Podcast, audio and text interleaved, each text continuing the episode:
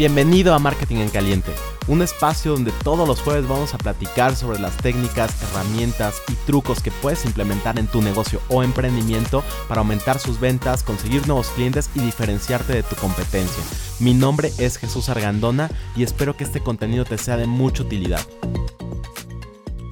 El día de hoy te quiero platicar sobre un tema que yo considero que está bastante descuidado y que mucha gente no sé si no le dan la suficiente importancia o tal vez sea que piensan que lo tienen cubierto, pero en realidad no es así. Y es el tema del servicio al cliente. El servicio al cliente no solamente es algo que es básico para obviamente tener viabilidad como negocio, sino que además es uno de los temas que te pueden diferenciar de la competencia. Muchas veces los consumidores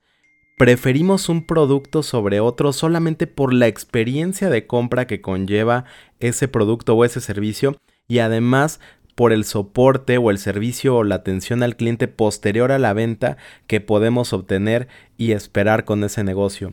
es algo muy muy importante que yo te recomiendo que siempre estés considerando en tu negocio, que te pongas en los zapatos del cliente y pienses cómo se siente cuando está comprando o bien después de comprar tu producto o tu servicio. Ahora bien, algo muy importante es también que como ya sabemos, lo que no se mide no se puede mejorar y siempre hay que estar midiendo la satisfacción que tiene el cliente, no solamente sobre el producto, sino también sobre la atención que está recibiendo, ya sea en el punto de venta o ya sea en un comercio electrónico. Es importante estar evaluando y para poder evaluar de una manera correcta, lo que tenemos que hacer es simplemente preguntarle al cliente, acercarnos, preguntarle ya sea mediante una encuesta, ya sea por un correo electrónico, no importa el medio que utilicemos, lo importante aquí es estar muy conscientes de cómo se está sintiendo nuestro cliente, si lo que estamos implementando realmente funciona y realmente está elevando la percepción de la calidad que está sintiendo que recibe en la atención o si no lo está haciendo. Esto también es muy importante para que podamos ir mejorando la atención que le estamos ofreciendo a nuestros clientes. Recuerda que no importa lo bueno que sea un producto, nunca puedes darte el lujo de ofrecer un servicio que no está a la altura de ese buen producto que tienes. No importa cuál sea el nicho, cuál sea el ramo en el que estés, siempre va a haber un competidor, ya sea directo o indirecto, que está esperando una oportunidad para poder captar a tus clientes y ser ahora él quien los está atendiendo. Entonces, siempre recuerda también que cuando un cliente te compra te está favoreciendo con su compra, porque la realidad es que hoy en día en el mercado hay mucha más oferta que demanda. Entonces, cada que una persona está eligiéndote a ti, tienes que estar agradecido de que lo está haciendo y con esto de estar agradecido tampoco quiero decir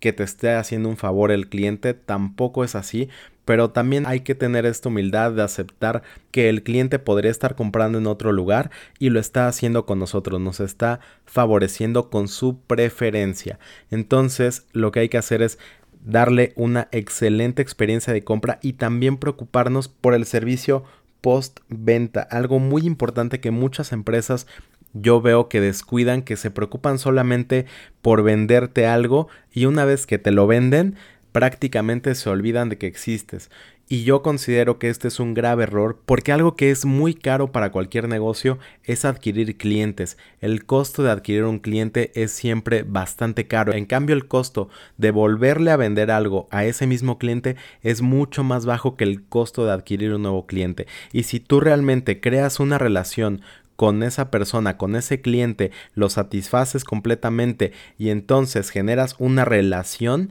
va a ser mucho más fácil que ese cliente te siga comprando a ti y mucho más difícil que vaya y le compre a la competencia. Entonces, ten esto en cuenta, considéralo siempre cuando estés revisando todo tu proceso de ventas, considera la experiencia que está teniendo la persona que te está comprando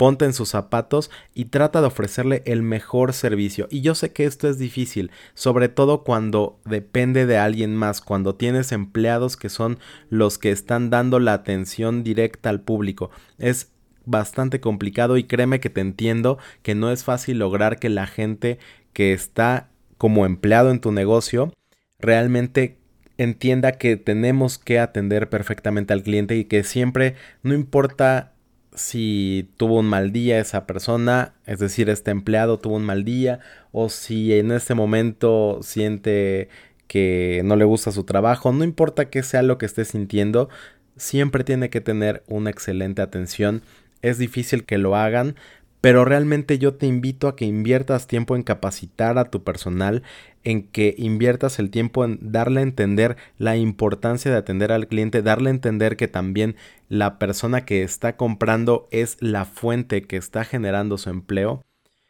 Y esto a lo mejor te puede ayudar a que las personas que están atendiendo a tus clientes también ofrezcan un mejor servicio y una mejor atención. Y aunado a esto, este monitoreo constante que tú vas a estar haciendo de la satisfacción al cliente te va a ayudar a detectar inmediatamente cuando la atención no esté siendo la mejor. Entonces, te recomiendo que tomes esto en cuenta, que siempre te esfuerces en ofrecer el mejor servicio, la mejor atención y la atención postventa. Recuérdalo, no basta con vender algo, se trata de crear una relación con la persona y hacer que esa persona nos compre y obviamente también nos recomiende.